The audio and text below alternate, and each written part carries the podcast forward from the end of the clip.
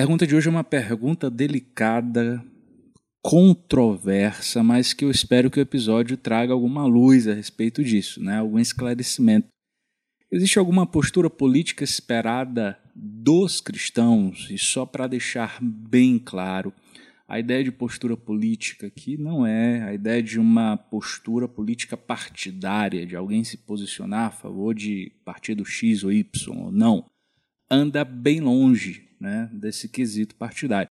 A ideia caminha no sentido da filosofia política, da postura política, do sentido clássico lá uh, do período de ouro da Grécia, da filosofia, né, de você ter um homem políticos ou um homem idiotes. Políticos no sentido uh, de ele ser preocupado com, a, com, as questões da polis, envolvido com as questões da polis, né, de sua vida girar em torno disso, ou idiotes no sentido de ele ficar somente preocupado com a sua oikos, com a sua casa, com o seu espaço. Então a, a, ideia é nesse sentido, de ter talvez uma postura esperada uh, dos cristãos em relação a essa questão política. Então, o texto básico da série a ser trabalhado para que a gente consiga fazer aplicações, conexões, e o episódio de hoje já começa a lidar com algumas questões em relação a isso, é o de Miquéias, uh, especificamente o capítulo 6, o verso 8. Né? Esse texto é o texto que a gente vai usar como base para tentar entender essa perspectiva da Bíblia e da justiça social.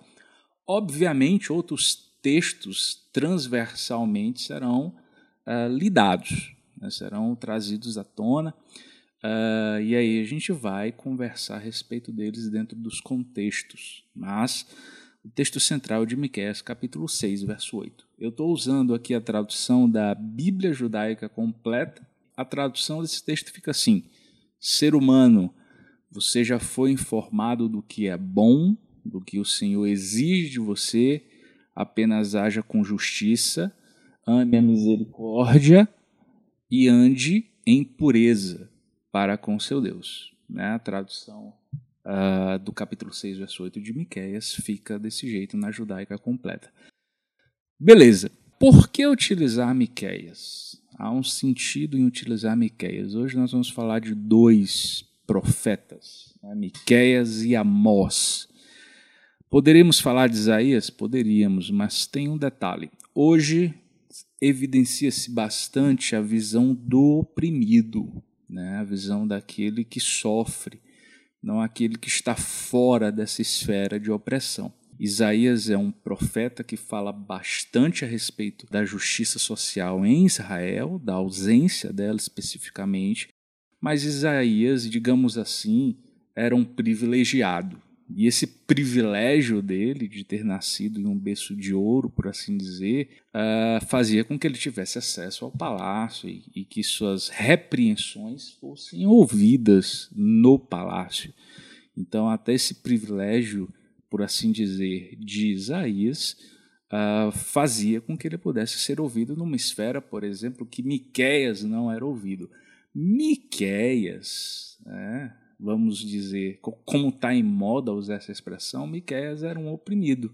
Miqueias era um homem comum, que não tinha acesso ao palácio como o próprio Isaías tinha. Então, existe uma preferência para essa série exatamente na visão de Miqueias e hoje a gente vai trazer também um outro profeta para o diálogo que também está na esfera do oprimido que é Amós, né?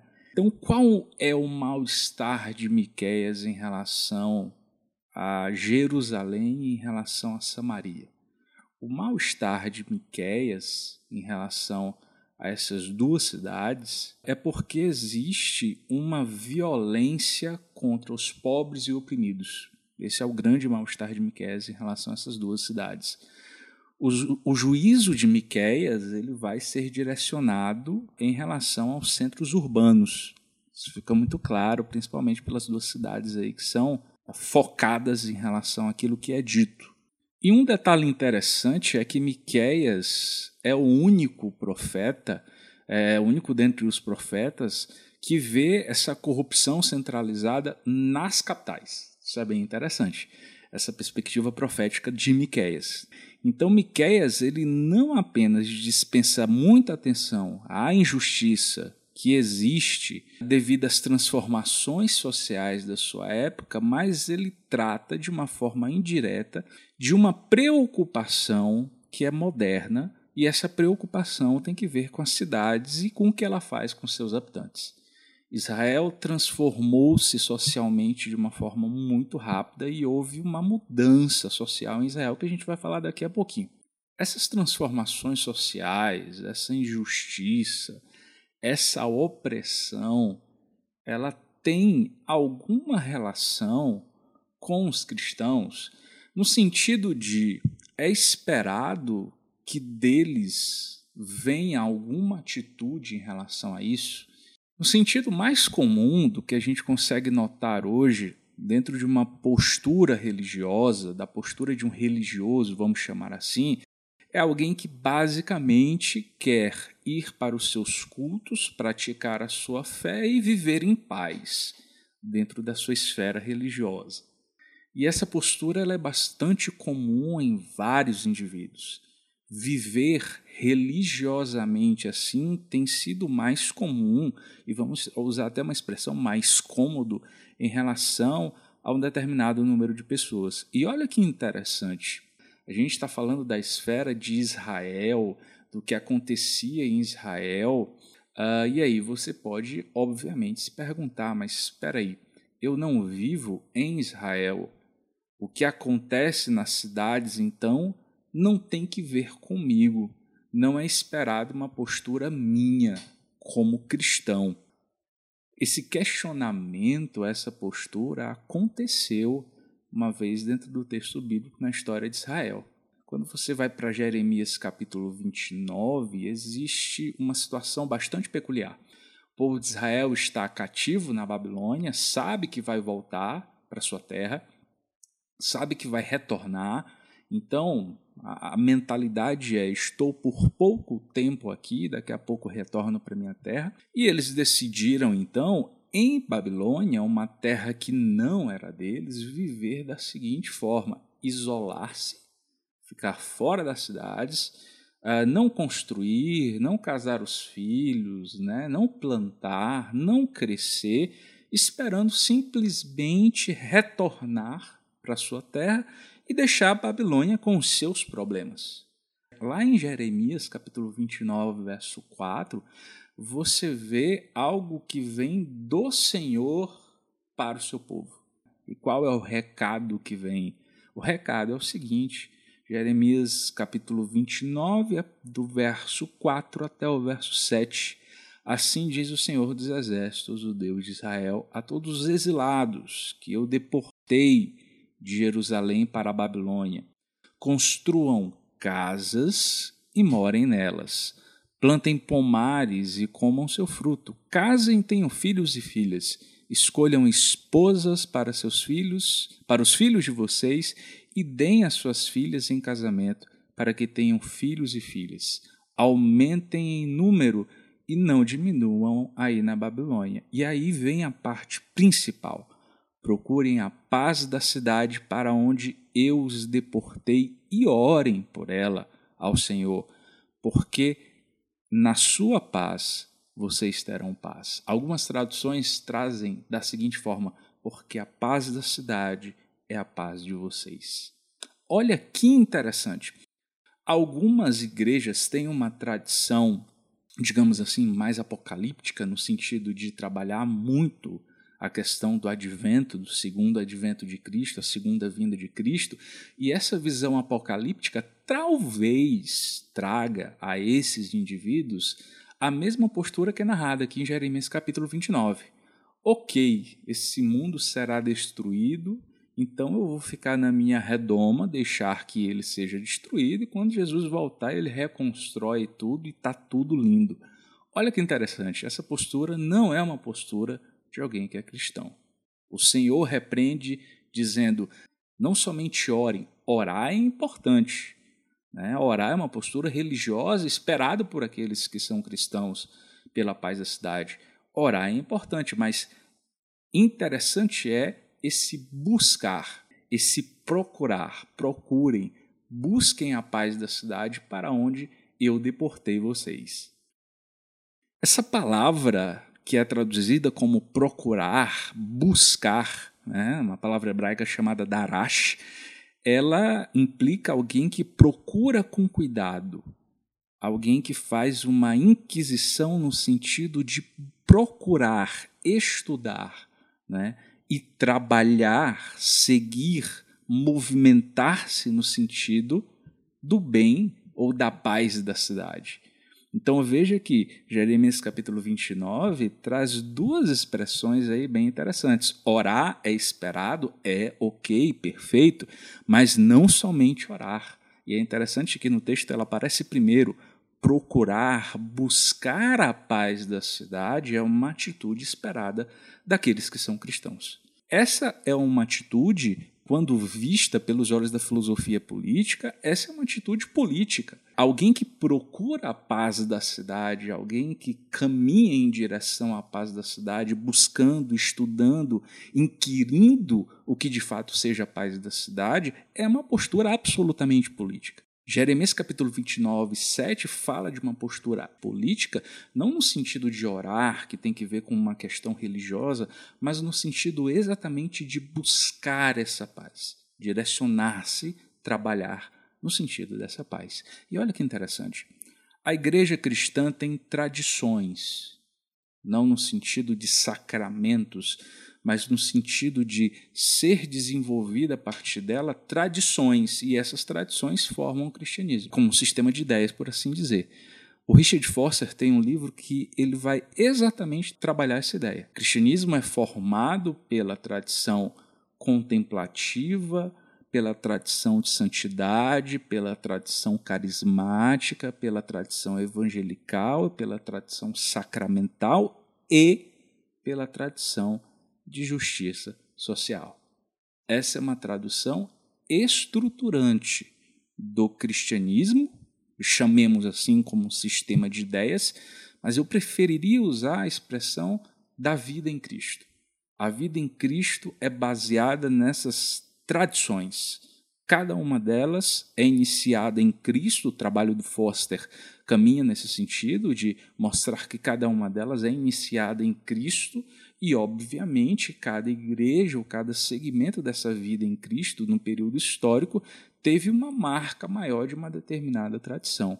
Quando a gente fala da tradição da justiça social, um ponto muito forte dessa tradução é exatamente quando você vai para o Encontro Anual da Filadélfia, lá em 1758, como um marco histórico, e você vê o movimento Quaker. Puritanos dentro desse movimento, que a essa época, nessa época, eles não somente libertaram os escravos, que nos Estados Unidos era comum, e diga-se de passagem, outros movimentos religiosos, eles decidiram ficar numa situação mais cômoda e que traria um menor conflito social, de não libertar os escravos, não casar filhos e filhas com escravos. Enquanto isso, o movimento Quaker decide exatamente fazer o contrário. Os puritanos eram a grande maioria formada por professores e eles decidem não somente libertar os escravos, mas educá-los e casá-los com suas filhas e filhos, porque a essa altura, nessa época, a compreensão deles é, era que ou eles agiriam dessa maneira ou eles não estavam vivendo em Cristo. Então a tradição uh, de justiça social é muito forte no período histórico. O que eu quero ainda pontuar nesse episódio? Amós. O texto de Amós é muito interessante porque Amós também é alguém que vai ter o olhar do oprimido. Né? Alguém que vai ver pela perspectiva não de quem está fora da opressão, mas dentro da opressão. Amós é muito interessante a gente entender sobre algumas coisas sobre ele. Primeiro, alguém que nunca frequentou a escola dos profetas. Amós nunca frequentou essas escolas. Ele era um trabalhador do campo. E ele é o primeiro da série de profetas para exílio. Detalhe importante é que, mesmo não tendo frequentado a escola dos profetas, aquilo que Amós dizia, suas profecias, elas conseguem chegar e ser ouvidas em cidades sofisticadas como Samaria, Betel e Gilgal. Então, qual é o ponto a ser destacado aqui na profecia de Amós?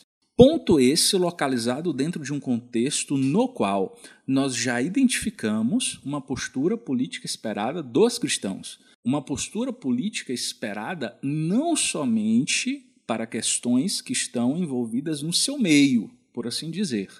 Israel dentro do seu povo, você pode pensar cada religioso dentro da sua igreja, não. Ah, uma postura que é esperada para alguém que está em uma situação de exílio, uma situação de que você está numa cidade que não é sua, um contexto que não é seu, e se você pensa por um momento que não tem ligação com essa cidade, repense.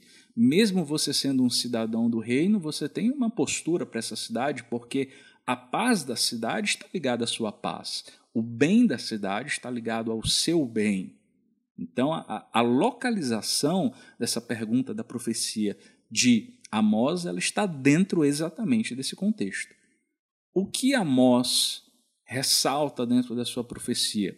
Se você caminha para o capítulo 2 de Amós, entre os versos 6 e o verso 8, você vai ver as transgressões existentes naquela época. Assim diz o Senhor, é o que o texto diz, por três transgressões de Israel e por quatro não sustarei o castigo, porque os juízes vendem um justo por dinheiro e condenam o necessitado por causa de um par de sandálias. Suspiram pelo pó da terra sobre a cabeça dos pobres e pervertem o caminho dos mansos. Um homem e seu pai coabitam com a mesma jovem e assim profanam o meu santo nome. E se deitam a pé de qualquer altar sobre roupas empenhadas e na casa do seu Deus bebem o vinho dos que foram multados. Quais questões foram pontuadas? Primeiro, vender o pobre para a escravidão, perverter a justiça do oprimido, envolver-se em relações sexuais ilícitas, obter vantagens financeiras sobre o desamparado.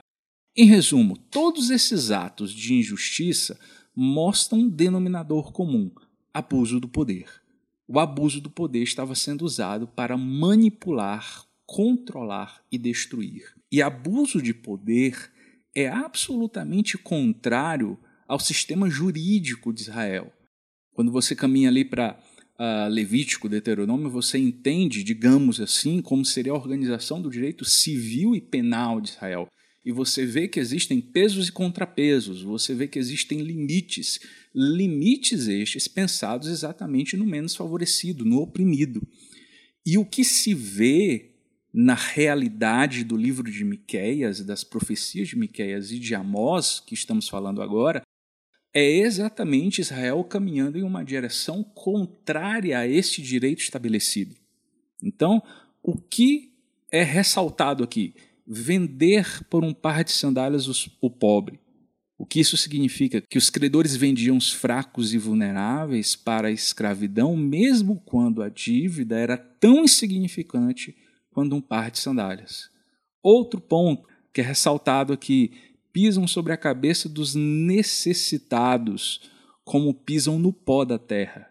O que isso quer dizer? Que os agentes da força de, uh, dessa época usavam a opressão insensível e brutal sobre os que não tinham poder nem influência, algo que caminha contrário ao que está em Levítico e Deuteronômio.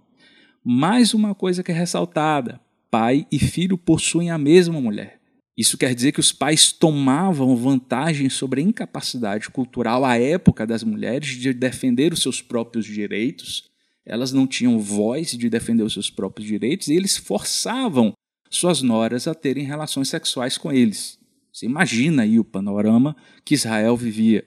Outra coisa, inclinam-se diante de qualquer altar com roupas tomadas como penhor. Isso aponta para a exploração dos ricos sobre os destituídos exatamente na recusa de devolver uma capa que havia sido dada em garantia, mesmo que a capa fosse absolutamente necessária para o pobre se aquecer no frio durante a noite. Mais uma vez, algo que contraria o que está lá em Levítico e Deuteronômio. E, finalmente, bebem vinho recebido como multa.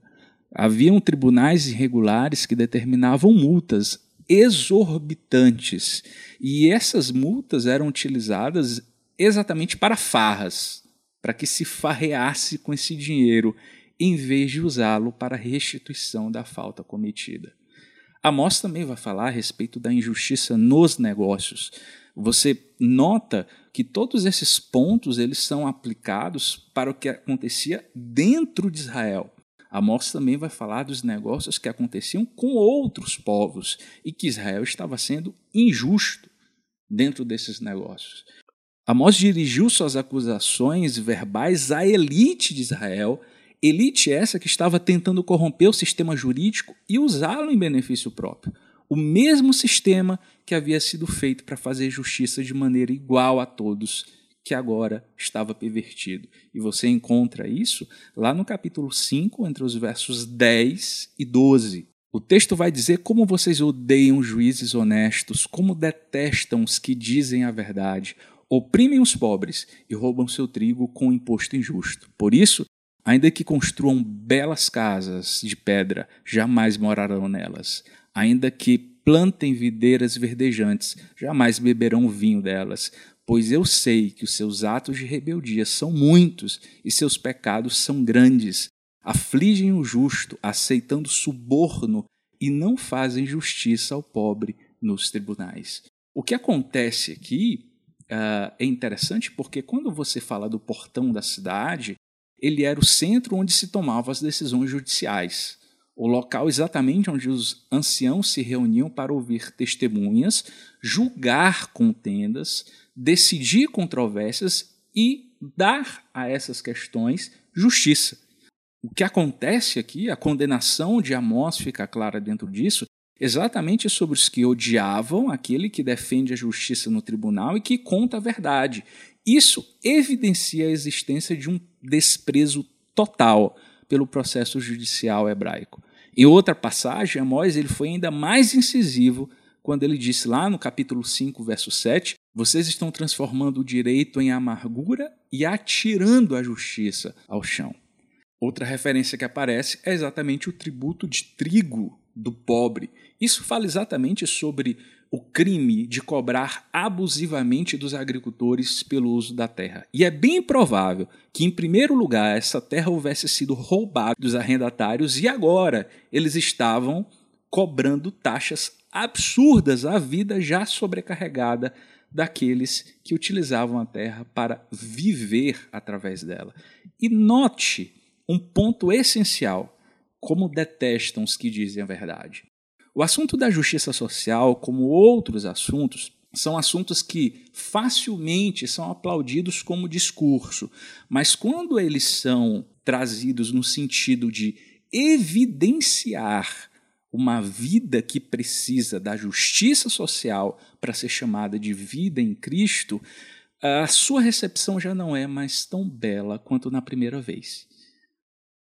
Um outro ponto a ser evidenciado dentro dessa questão é exatamente o seguinte: Amós dirige as acusações verbais à elite de Israel.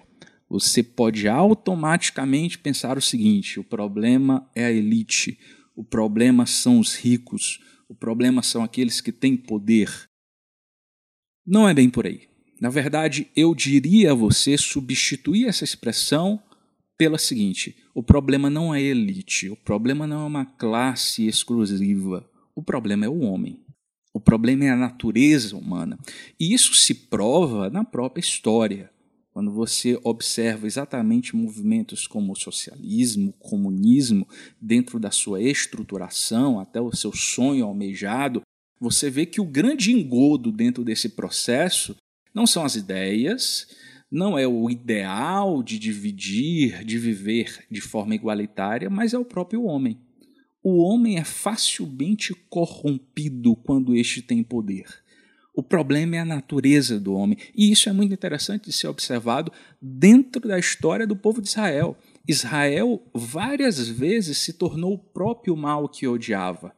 Quando você vai para livros como Daniel capítulo 7, capítulo 8, capítulo 9, você vê que a ideia profética é exatamente de avisar, de deixar claro ao povo de Israel, uma nação escolhida, santa, com uma revelação através do seu povo, mas que por diversas vezes se tornou o próprio mal que odiava. Israel deixou de ser o oprimido e passou a exatamente ser o opressor. E é isso que Amós diz, é isso que o próprio Jeremias diz, é isso que o próprio Isaías diz dentro dos seus textos. O último ponto interessantíssimo a ser ressaltado, que está lá em Amós capítulo 5, verso 1 ao 24, e o texto diz o seguinte: veja, sinto imenso desprezo de suas festas religiosas, não suporto suas reuniões solenes, não aceitarei seus holocaustos nem suas ofertas de cereal. Não darei a mínima atenção para suas melhores ofertas de paz. Chega de seus ruidosos cânticos de louvor. Não ouvirei a música de suas harpas. Em vez disso, quero ver uma grande inundação de justiça, um rio inesgotável de retidão. Observa que os versos, essa porção bíblica, falam exatamente da impossibilidade de uma vida sem a tradição de justiça social. Uma igreja que não tem nela viva a tradição da justiça social é simplesmente um monumento inerte e pior, é um agente ludibriador da espiritualidade humana. Não é aceitável a Deus, isso fica claro no texto, uma vida em Cristo, comunidades religiosas que tenham as suas solenidades, que tenham os seus ritos, os seus sacramentos, mas elas são inertes, vazias em relação exatamente à justiça social. E essa inércia fala da inércia de uma comunidade religiosa que vê o oprimido, que vê as suas necessidades e não age diante disso. A mensagem de Isaías tem exatamente que ver com uma comunidade que, primeiro, pratica a injustiça, pratica a opressão, mas também tem que ver com uma comunidade que vê essa opressão e não age diante dessa opressão. O Senhor deixa claro dentro do texto bíblico que não aceita os cânticos, as oferendas, os sacramentos de uma comunidade assim. E veja que os elementos que são ressaltados aqui são elementos solenes, instituídos pelo Senhor, que em outros textos ele diz que o agrada, como por exemplo Salmos. Mas dentro desse contexto, eles são vazios, eles são inócuos eles são não somente insignificantes, mas são repugnantes a Deus. É interessante que a frase de William Penn vai dizer algo que choca essa realidade. Ele diz que a verdadeira piedade não arranca os homens do mundo. A verdadeira piedade não vai na ideia da maioria das pessoas de um pietismo cultural, de um isolamento em relação ao mundo, não. A piedade não tem que ver com isso a piedade, como estabelece Calvino, a, o desejo ardente de amar tudo aquilo que Deus ama e odiar tudo aquilo que Deus odeia, ela não tem que ver com retirar o homem do mundo, não. William Penn continua dizendo, mas essa piedade capacita o homem para viver melhor no mundo e estimula seu empenho de consertá-lo. Essa piedade, ela torna o homem capaz de viver melhor nesse mundo na sua esfera primeira, dentro da sua comunidade, dentro do seu lar. A gente vai falar disso uh, no decorrer da série. A gente está só iniciando as problemáticas, mas faz com que ele viva melhor dentro desse mundo e mais capacita-o para viver melhor e estimula-o para que o seu empenho de consertá-lo seja cada vez maior e seja cada vez mais presente. E é exatamente esse ponto que linka com Amós capítulo 5, verso 24. Em vez disso, corra o juízo como águas e a justiça como um ribeiro perene.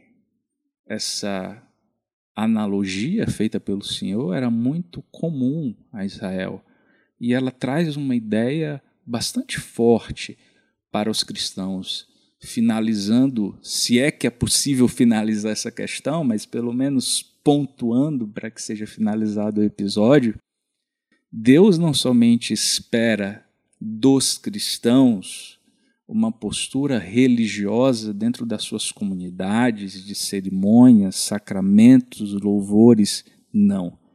Ele espera que de forma perene a justiça jorre, a justiça seja emanada através desses indivíduos, a justiça reverbere através daqueles que estão em Cristo. E observa uma coisa: como um rio perene, nós temos o costume de demonstrarmos, vamos chamar assim, caridade em épocas exclusivas do ano. Natal está chegando e daqui a pouco tem um monte de campanhas aí para o Natal, de arrecadações de agasalhos, comidas, brinquedos e por aí vai. Mas nós esquecemos que as necessidades elas são constantes, assim como a exigência do Senhor é de que a justiça corra de forma perene através daqueles que são chamados pelo seu nome. Existe uma postura política esperada dos cristãos? Sim. Existe uma grande postura política esperada dos cristãos. Procurar a paz da cidade, não somente orar por ela, procurar a paz da cidade e entender que a paz deles está ligada à paz da cidade.